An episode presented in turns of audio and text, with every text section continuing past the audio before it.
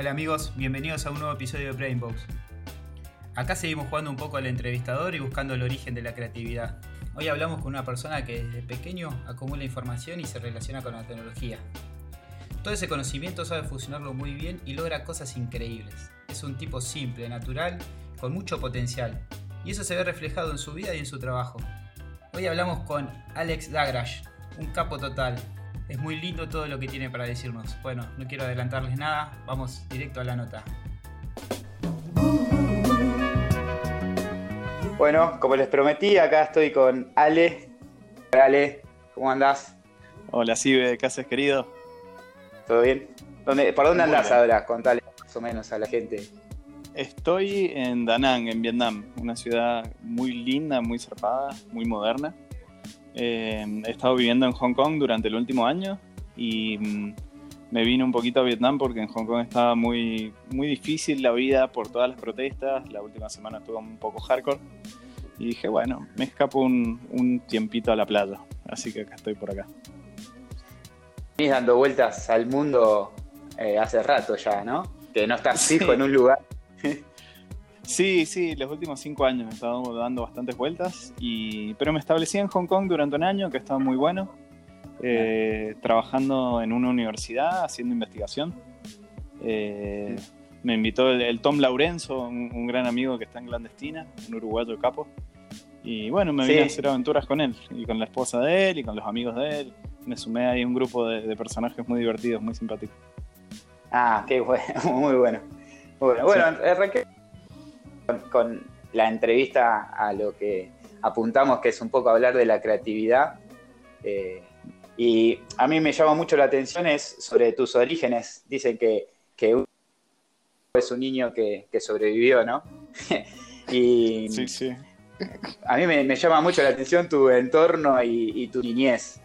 Eh, por tu padre, por toda tu historia y eso, quisiera que me cuentes un poco cómo fue tu, vida de chico, qué hacías, si, si dibujabas, en qué te colgabas, cómo creabas tus aventuras y eso. Ah, bien, bien. Eh, bueno, mi viejo, bueno, era un filósofo, escribió un montón, siempre estuvimos muy en contacto con cosas creativas y siempre nos incentivaron eh, a estar en contacto con tecnología. La verdad que soy nativo digital, siendo que nací en el año 79, así que yo soy un viejo lobo marino, pero cuando éramos chiquitos ya habían computadoras desde que tengo memoria en mi casa, como a los cuatro. Vi mi primer computador, o sea, era el año 83, por ejemplo. Entonces mi viejo fue un entusiasta muy envenenado de, de hacer, de escribir programas, software, hacía, ah, hizo robots durante mi infancia, porque le copaba y hacía robotitos, máquinas raras. Mi casa siempre tuvo como algunas cosas de domótica, que para mí era como estándar. Entonces eh, se prendían las luces de noche solas, el riego por aspersión estaba todo automatizado, huevadas así. ¿Eso en qué año? O sea, cuando... Desde que nací, desde que nací, es como un entorno bastante loco. Y, y siempre nos dieron el gusto de huevadas a mí y a mi hermano, entonces nada, siempre habían cosas extrañas. Mi viejo también hacía huevadas con química, nos enseñaba, entonces era un mundo muy hacker de movida, de, nacimiento. Y en ese ah, entorno, claro, ese entorno al punto que algunas cosas siempre me han parecido tan obvias del mundo que me comporto como un idiota con, con esa cosa. Porque digo, bueno, sí, es obvio, es así. No, no es así para toda la gente, es así para vos, boludo. Así, así, así me, ha ido costando también eh, sociabilizar con, la realidad. Ahora he aprendido un poco más, pero de chico me era un poco difícil. Claro, ¿no? O sea, vivías en una nave espacial. Año 80. claro, pero, pero con esa cosa medio de los unis, ¿no? De, de, ver plaquetas con cables en un entorno que es totalmente suburbano y casi de campo. Así que no era el futuro. El futuro es algo como mal, mal encajado. Es eso, un tractor todo roto con un microchip que controla las luces, algo así, ¿no? ah, muy bueno. Sí, el otro día estuve viendo ahí un poco un documental sobre tu papá. No sé si para aclarar un poco quién era tu papá, porque. Sí.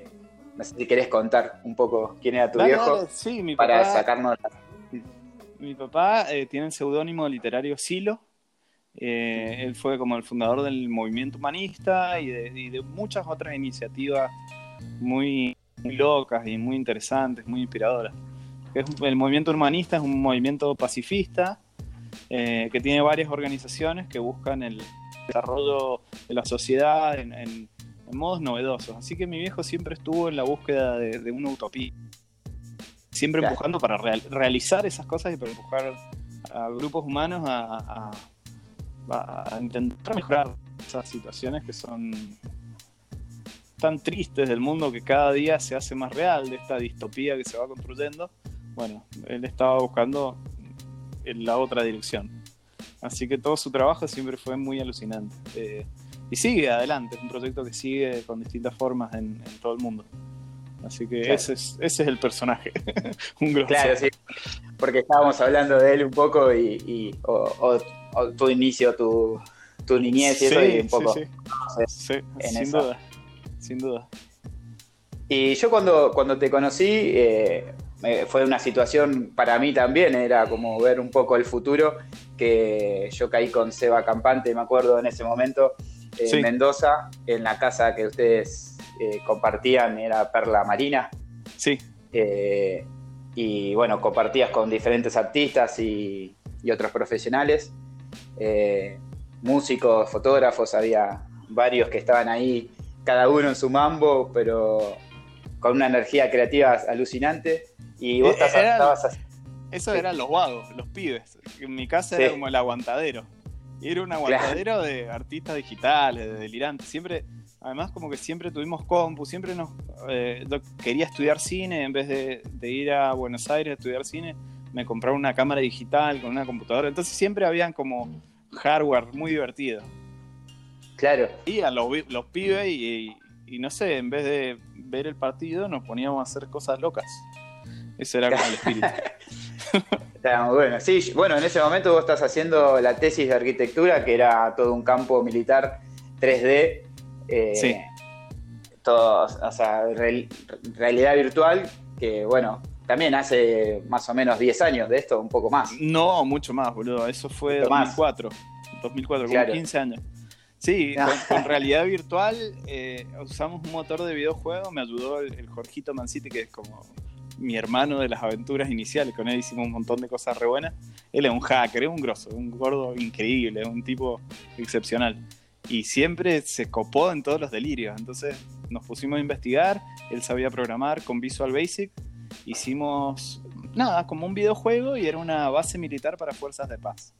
Eh, fue como una idea que después eh, se convirtió en la UNASUR, pero era como una especie de, base para todos los, todos los países latinoamericanos, para, mm. para unir los, esfuerzos por, por eso, por generar estabilidad en la región y además había toda una parte del proyecto que, que era para reutilizar o darle un sentido nuevo a las fuerzas militares para eh, la defensa del ecosistema, de, los territorios naturales y todo eso. Entonces tenía como un sentido bastante copado. A mí la verdad que me pareció súper interesante, investigué un montón sobre la historia de la guerra, el sentido que tienen los, soldados, las armas y todo lo demás. Me pareció súper, no sé, súper lindo. Y siendo hijo de un pacifista, poderme meter en, en todo ese mundo tan ríspido ideológicamente también fue una cosa bastante loca y bastante punk, por decirlo. estuvo, muy bien. Y, además, o sea, va, era un trabajo para arquitectura, no era un trabajo para sí, un trabajo sociología. Para arquitectura y diseñé un millón de metros cuadrados cubiertos en un terreno que era gigante. Es una cantidad enorme, es un proyecto súper masivo. Y todo ese, eh, o sea, armamos con el Corjito un, un, un generador de ecosistema entonces el pastito, las plantitas, todo tenía viento.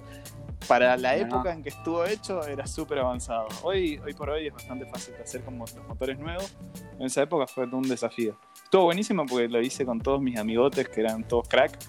Eh, unos me ayudaron con el, el Fede y el Cristian se pusieron a hacer música. Eh, otros amigos hicieron logos y gráfica. La Paula y el, y el, Centero. Todos hicieron algo, me reayudaron. Entonces fue una época re linda pero en esa época yo estaba tan loco que no sabía disfrutar las cosas lindas, así que estaba todo enroscado, trabajando como un enfermo. que salga eso. Sí, sí, sí. Fue como toda una época loca de mi vida. Pero estuvo bueno. Y, ahí nos conocimos. Claro, ahí nos conocimos en una, época loca de la vida de todos. Sí, sí, sí, sí, Estábamos una época extraña de cambio, ¿no? Sí, sí, sí, estábamos todos en una. Yo estaba ahí con acampante dando charlas por Mendoza, por San Juan, era muy divertido. Muy eh, Qué bueno. Che, te pregunto sobre, o sea, vos me decías que querías estudiar cine, pero en realidad terminaste siendo arquitecto y hoy sos un limado que hace cosas nuevas todo el tiempo.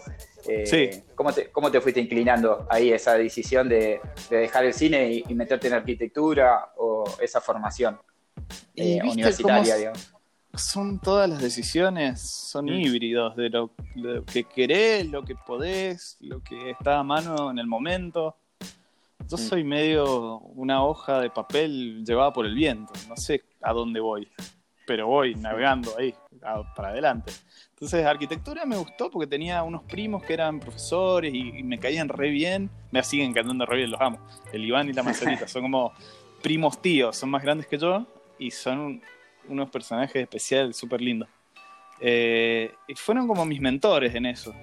Y mi viejo me dice, ¿por qué no estudias arquitectura? Vos que tenés ahí, te gustan las cosas en 3D. Bueno, dale. Eh, y, de verdad fui a, Buenos Aires a ver las escuelas de cine y todo. Y, a mí me gustaban los efectos especiales más bien. Más que el cine en sí mismo. Me gustaba el cine, ¿no? Pero los efectos especiales estaban buenísimos. Entonces, de chiquitos también nos pusimos con mi hermano a hacer animaciones re bizarras, que hoy serían como GIF, ¿no? En esa época usábamos unos programas que se llamaba el Animator Studio. Eh, claro. Está muy bueno, nos divertíamos infinito. Eh, pero nada, eso. Y, desde el 3D también sentí que por ahí con la arquitectura podía meterme un poco por esos ámbitos. Y de hecho, bueno, hice mi tesis de arquitectura con, con realidad virtual. Conseguí un casco de realidad virtual, conseguí unos lentes de, stereo shooters tipo IMAX para ver en 3D. Entonces, me di el gusto y el lujo de, investigar tecnologías mientras hacía arquitectura. Que en esa época era una rareza. Algunos alumnos se quejaban porque yo usaba computadoras y, en algunas materias me prohibieron hacer entregas con, formatos digitales. Que fue como, yo no lo podía creer. Era como, ¿Qué, ¿Qué, les pasa? Enfermo. Claro, déjenle progresar al eh, mundo. Sí, eh, claro, pero anacrónico, ¿viste? Como muy incapaces de ver lo que iba a pasar en cinco años. Cinco años después ya habían iPhone, ¿viste? Claro. ¿Qué, onda? Déjame. Sí. Pero hay, hay unas inercias que a veces te agarran en la vida y no sabes por qué son. Claro, no sé, te dejan avanzar. Eh. Sí, pero bueno, son parte, son las, anécdotas graciosas de, la película, ¿no? Y, un poco, un poco de a partir de esa, de ese, de esa tesis que hiciste, después viene eh, eh, lo que es tu proyecto que ganaste el premio Innovar y esas cosas.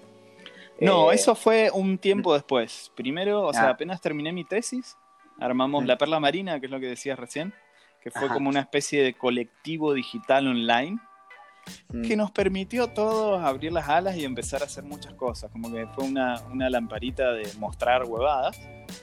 Mm. Y de ahí, qué sé yo, yo por esas cosas eh, conocí mucha gente, armé mi estudio, apenas terminé la perla, eh, o sea, apenas terminé la tesis, empecé la perla, qué sé yo, me preparé un estudio y empezamos a, a hacer cosas en 3D, desde, qué sé yo, desde visualizaciones de arquitectura, eh, algunos efectos para publicidades, para algunas películas.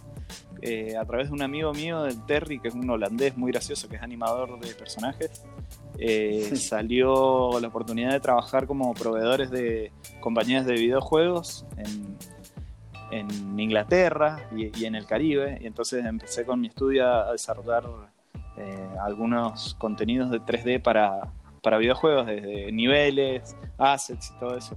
Y en el estudio también armé otro grupo muy lindo, que es el Luciano Prata, el Fede Echeverría, tres o cuatro personajes, el pelado Antonelli, unos, unos limados que estábamos todo el día en 3D ahí haciendo huevadas re, locas, re roscados, sin parar. Y en un momento nos agarró la crisis del 2008, la crisis subprime esa terrible, y las empresas de videojuegos cerraron. Y nos quedamos bastante sin laburo y éramos varios en ese momento. Y ahí lo único que se me ocurrió es empezar a, hacer otras huevadas y tenía un proyecto medio empezado que era a, través de mi tesis, el día que, hice la tesis con el casco de BR, me di cuenta de lo poco expandible que era para un grupo más grande de gente. Entonces se me ocurrió hacer un hardware que fuera fácil de usar, que cualquiera lo pudiera usar y que te permitiera navegar espacios virtuales. Y ahí se me ocurrió hacer el, el bidón, o el bidón, como dicen algunos, que era como un virtual dome, un domo virtual. Era una pantalla que vos podés mover alrededor de tu cuerpo. y tiene un par de comandos que te permiten moverte en el espacio, avanzar, retroceder y todo eso. Y bueno, desarrollé la, la, idea, lo patenté, metí la patente, mandé al concurso Innovar y ahí gané uno de los premios, no sé si el segundo premio o algo así. Mm. Y con eso, bueno, entró en el convenio de París, que es un convenio de patentes, y me empezó a llamar el, el gobierno nacional para representar la tecnología argentina en distintos lugares. Entre una de esas, de esas cosas fue que llevamos el aparato a Berlín a la Feria del Libro de. No, a Berlín, no, a Frankfurt. A la Feria del Libro de Frankfurt, en Alemania. Eh, en el pabellón de Argentina, que era el pabellón tipo host o algo así de toda la feria, que era el más grande. Y ahí, en el aparato pudimos mostrar eh, fotos esféricas de los laboratorios más importantes de Argentina, del INVAP, del Balseiro, de institutos de, de, de, investigación genética, no sé, del INTA, varias huevadas. Y después me llamaron varias veces para meterlo en, la feria del libro, en cosas del gobierno. Les recopó el aparato, entonces me llamaba. Y en una de esas ahí, eh, en esa época, lo conocí al, Borini, al Martín Borini. Y, y, el Martín me introdujo con estado lateral. Y ahí mm, medio que empezamos a hacer cosas con los de estado lateral. Ellos me compraron uno de los domos, me financiaron la fabricación de un modelo nuevo y hicimos varias cosas con el domo y ahí me metí más bien con el Borín y con los chicos de estado lateral a hacer, qué sé yo, video mappings, otros aparatos interactivos. Yo ya había aprendido un poco de programación por mi cuenta al hacer mi tesis y, me empecé a meter más con motores de videojuegos y ahí ya cada vez más empecé a, darle a, a la investigación utilizando motores de videojuego para hacer cosas de mapping que resultó ser una estrategia muy buena. El primer mapping que hicimos con Martín, eh, que también eh, Iván con, con, José Jiménez hicieron una cosa en, el espacio telefónica, fue el primer mapping que hicimos todos. Yo me hice una herramienta de mapping con un motor de videojuegos que te permitía hacer ajuste y encaje sobre un objeto 3D. Y a ese objeto 3D le ponía una textura animada que era el video. Y entonces me permitía mover la cámara y ajustar en real time.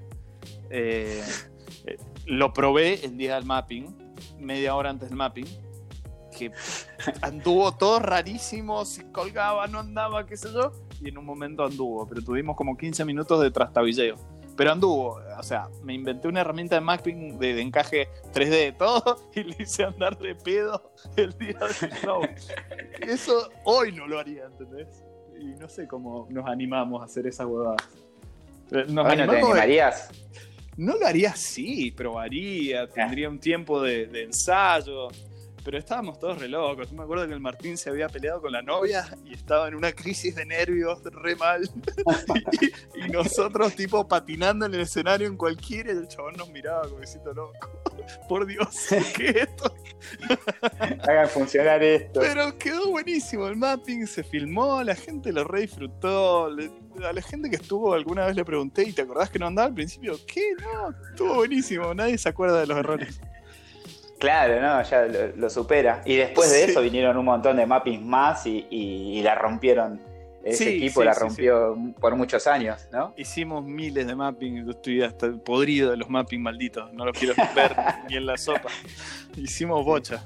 Y, los que no hicimos, hicimos parte de logístico, diseño óptico o cosas así fue muy lindo desde mi lado de arquitectura. Yo en una época me había enroscado mucho investigando y leyendo y, estudiando, así como amateur, ¿no? La obra de mm. Cornelius Escher. Y Escher, mm. viste que pinta todas esas perspectivas distorsionadas y todo.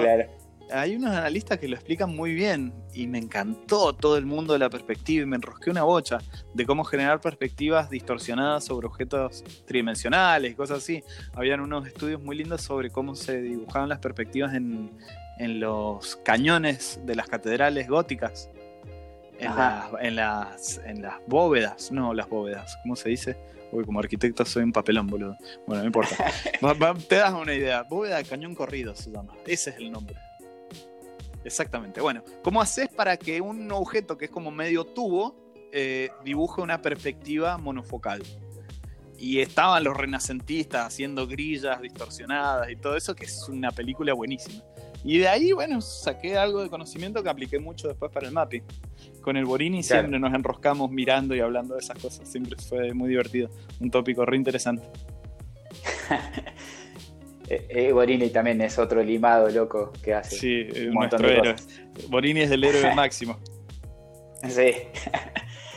Eh, sí, el otro día hicieron el mapping ahí en, con, en el Trimarchi, en el último Trimarchi mapearon el techo de, de un teatro acá, el Teatro Auditorium. Lo vi, lo Plata. Re bien. Y, y ese es como, o sea, ese techo siempre que tengo uso de razón, lo veía y digo, qué bueno proyectar sobre esto, qué bueno proyectar sobre esto. Y bueno, lo vi, realizado por Borini hace poco. Qué bien, sí, obvio. Zarpado, muy, muy, muy limado. Muy lindo, total. Che, y vos ahí más o menos me dijiste un poco de, de que vos sos como una hoja en el viento que lo lleva y va donde, sea, digamos.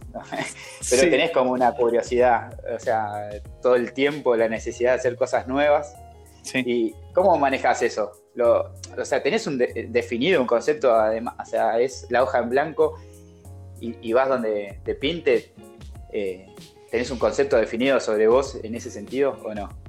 Ay, no sé, boludo, porque mm, a mí me gusta mucho, soy como curioso, ¿no? Entonces, eh, lo que me va llevando para adelante por ahí es la curiosidad. Veo algo que está bueno y me meto y lo hago andar y me fijo y leo cosas y tengo buena memoria y ya a esta altura, como he hecho tantas huevadas distintas, tengo una capacidad muy, muy, muy rápida, por, mucha práctica, ¿no? miles de horas de vuelo, de mezclar cosas, de mezclar tecnología. Entonces salen nuevas tecnologías y ya las puedo incorporar a mi paquete de, huevadas que puedo hacer. Y, uno de los talentos que he adquirido, que es el, te diré el mejor talento que, tengo en general, últimamente, porque es un, talento adquirido ya de grande, es poder sociabilizar mucho con gente. Entonces me hago amigos y tengo aventuras con gente y se termina en proyecto. Ese es el motivo los amigotes que van apareciendo. Con Eborini hemos hecho tantas cosas porque yo le tengo un, amor de amigo infinito. Entonces me dice, ah, hacemos esto, sí, dale, vamos. De una. Y me pasa con muchos amigotes. Tengo muchos amigotes que son como mis héroes amigos que los sigo, me subo en, en, las historias. Y me invitan. Y, yo también cuando tengo, cuando tengo oportunidad de hacer cosas lindas, invito a los amigotes. Son, es un poco eso, ¿no? Que es un poco lo que te contaba de, la perla marina, de, mis orígenes. Era así y sigue siendo así. Sí, sí, sí, sí. Bueno, pasaba eso en clandestina. Eh, claro.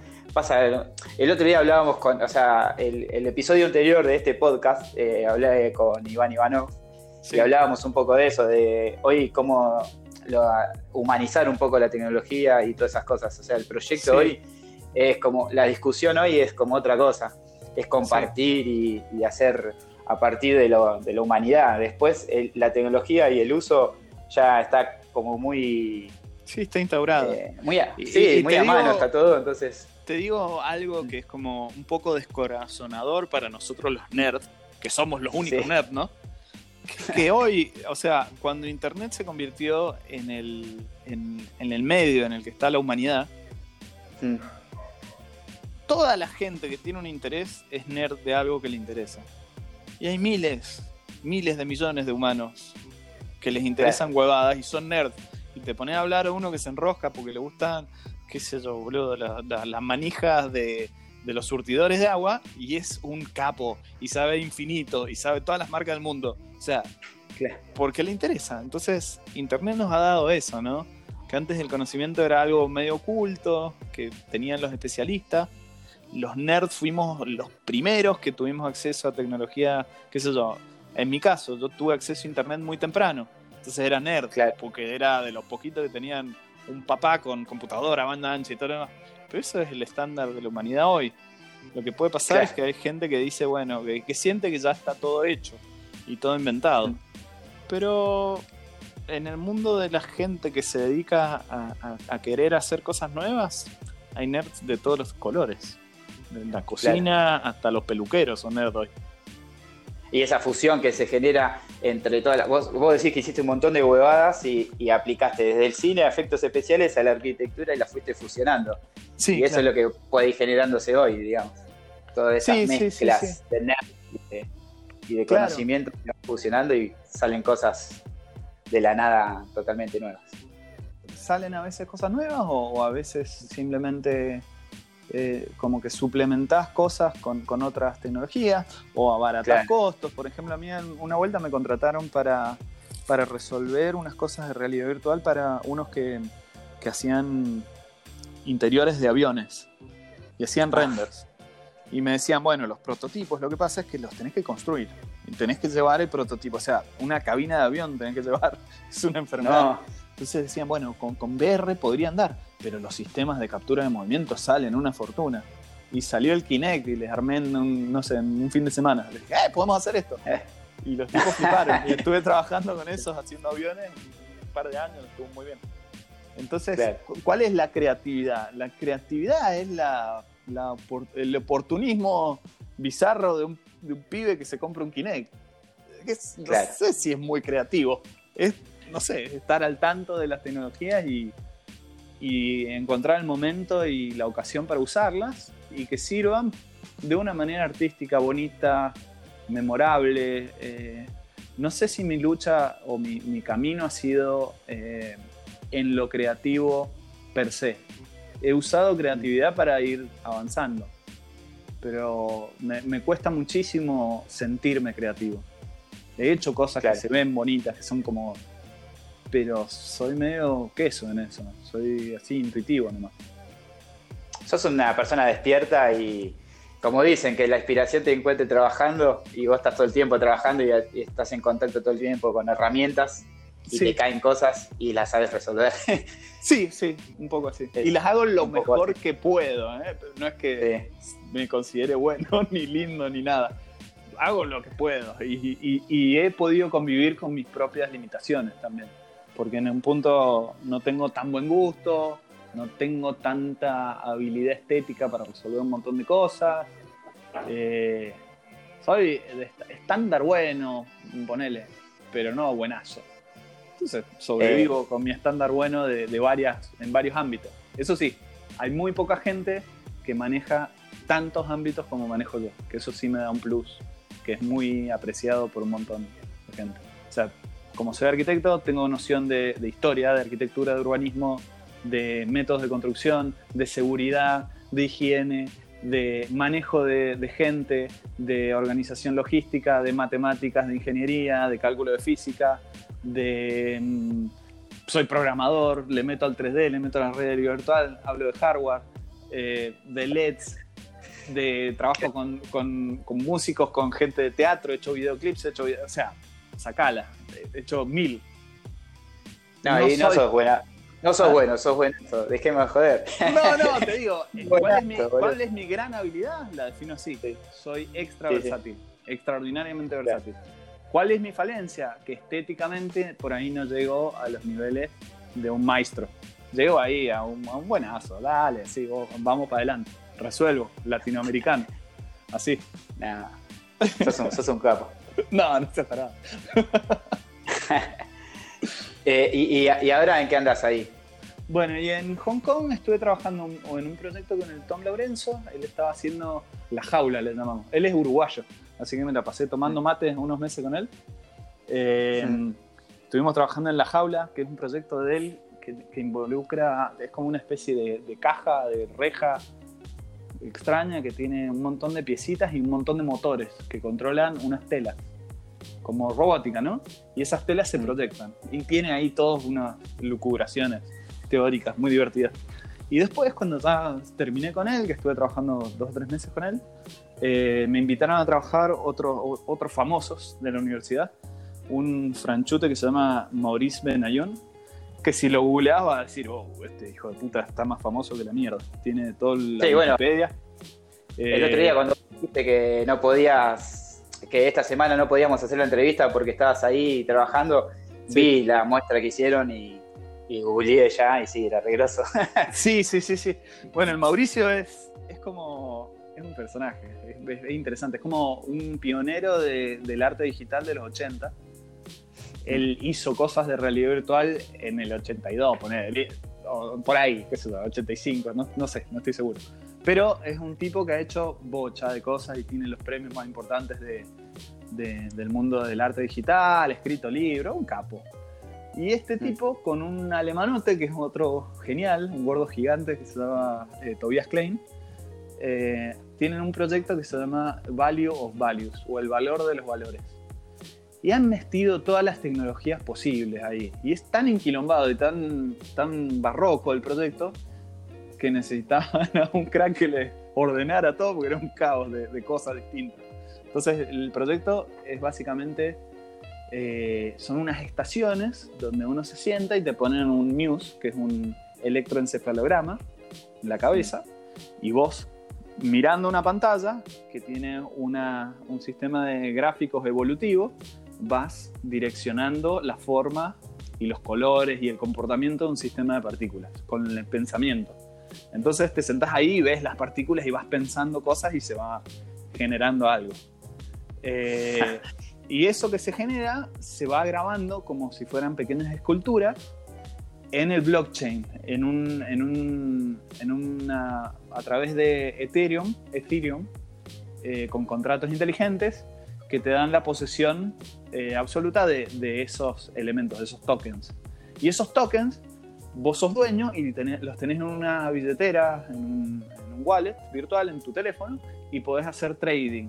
Y cuando vos estás haciendo eso, cada una de estas esculturas está asociada con un valor humano, por ejemplo, la felicidad, la familia, el dinero, lo que sea. Y mm. la idea es que vos haces trading con otra gente con esos tokens y le asignan un valor monetario. Entonces, por eso es el valor de los valores. Y, mientras haces toda esa película, cada una de las interacciones de trading genera eh, poemas entonces es poesía transaccional que se va creando a través de la... Es una huevada re, re, re barroca que tiene de todo, tiene que ser todo. Eh, usamos Unreal Engine con, con, NVIDIA Physics, eh, trabajamos con Max MSP, tiene música interactiva, tiene una, una silla tipo masaje que es haptic, eh, bueno, con el Muse y OSC, Em, tiene Rhino para convertir sistemas de partículas en, objetos 3D. Tiene toda la parte de blockchain que, la desarrollan unos hindúes que están re locos, que son unos genios, que, funciona, que es blockchain, que es, eh, que es Ethereum. Así que ahí aprendí una bocha también de, toda esa tecnología. Eh, bueno, y a mí me tocó dirigir todo el equipo de, de tecnología, que eran como 10 personas en distintas áreas. Había un proyecto re loco, re grosso, que tiene muy, muy buen funding y, lo están moviendo por todo el mundo. O sea, lo hicimos una exposición en Italia, dos en Corea, uno en Taiwán, eh, hay prevista una en China, otras en Francia, es como bastante grosso. sí. ¿Qué, nivel? Sí, sí, muy divertido yo creo que nos has contado, ya pasaron 35 minutos de que estamos charlando, eh, hay un montón de cosas y, la verdad que nada, un montón de lo que sos. no, eh, bueno, decime si puedo contar algo útil en todo caso, porque son todas mis huevadas. sí. No, es, es mucha. Eh, a mí lo que me, gusta es. Vos sos un, tipo despierto, como dijimos recién. Y un poco este, este, o sea, hablar con, gente como vos, con mis amigos, digamos, porque yo te considero un amigo, los que voy hablando, entrevistando, son personas que admiro y quiero mucho, como siempre lo digo, y, también mi intención es como que al que escucha esto, eh, también despertarlo, digamos. y tirarle una, onda, tirarle ahí una palabra de aliento y, y, que, se animan a hacer cosas nuevas y a probar y a fusionar y, que la tecnología está ahí y, bueno, el arte está en uno y la, creatividad está en uno. Claro, eh, sí, sí, sí, ¿Vos, qué, le dirías a, a, los que nos escucharon en este episodio y, tirarle una onda ahí para que... les diría que, lo más lindo en la vida es hacer lo que a uno le gusta y que hay miles de caminos para hacer lo que a uno le gusta. Y, cuando uno trabaja con, con el gusto de hacer lo que uno quiere hacer, aunque uno no duerma, aunque la pases medio mal a veces y todo lo demás, pero en general, si estás en el, en el tema que te, que te interesa, y, y, ahí hay un mito que quiero derribar, el tema que te interesa puede ser cualquier cosa. Yo me empiezo a aburrir de una temática y cambio de camino. No es que estoy mm. desde que nací en un solo camino. Por eso te digo un poco que soy la hoja llevada por el viento. Es así, no necesitas casarte con una identidad tampoco. Eh, pero mientras estés en un camino en el cual lo que haces lo haces con, cariño, con gusto, con amor, con amigos, con, un entorno que te, que te, parece lindo, lo mezclas con aventuras y vas un poco empujando siempre en ese sentido, vas a llegar indefectiblemente a un lugar lindo, porque el camino es lindo. Entonces, trabajar con, cariño es siempre muy bueno. Y, no perder la curiosidad, si uno, si uno no busca mejorar o, profundizar, no sé si mejorar es el objetivo, ¿no? Pero si uno no busca mm. profundizar en los gustos que uno tiene, eh, se, aburre en la vida, se va poniendo viejo y perdés la pasión. Entonces, recomiendo eso, de profundizar todo lo que uno puede muy, muy, emotivo. eh, ah, estuvo muy bien. Eh, bueno. Bueno, Ale, no te quiero bueno, sigue. tiempo ahí, andaba el puente ese que, del dragón que tiraba fuego. Hermano, che, eh, un, re placer hablar con vos, boludo. Me encanta. Eh, me, encanta que sea una entrevista, pero me encanta hablar con vos.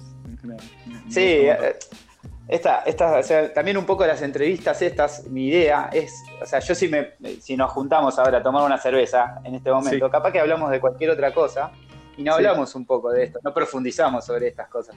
Entonces, eh, por un lado está bueno y conocer un poco también de, del otro lado de ellos, de, tuyo, digamos. Excelente, bueno, me encanta. Te, súper agradezco por coparte. ¿eh? A vos, boludo, me encanta escucharte. Gracias por todo. Y te quiero, te quiero mucho, loco. Eh, Yo te quiero, hermano. Abrazo gigante. Un abrazo. Chao, chao, chao.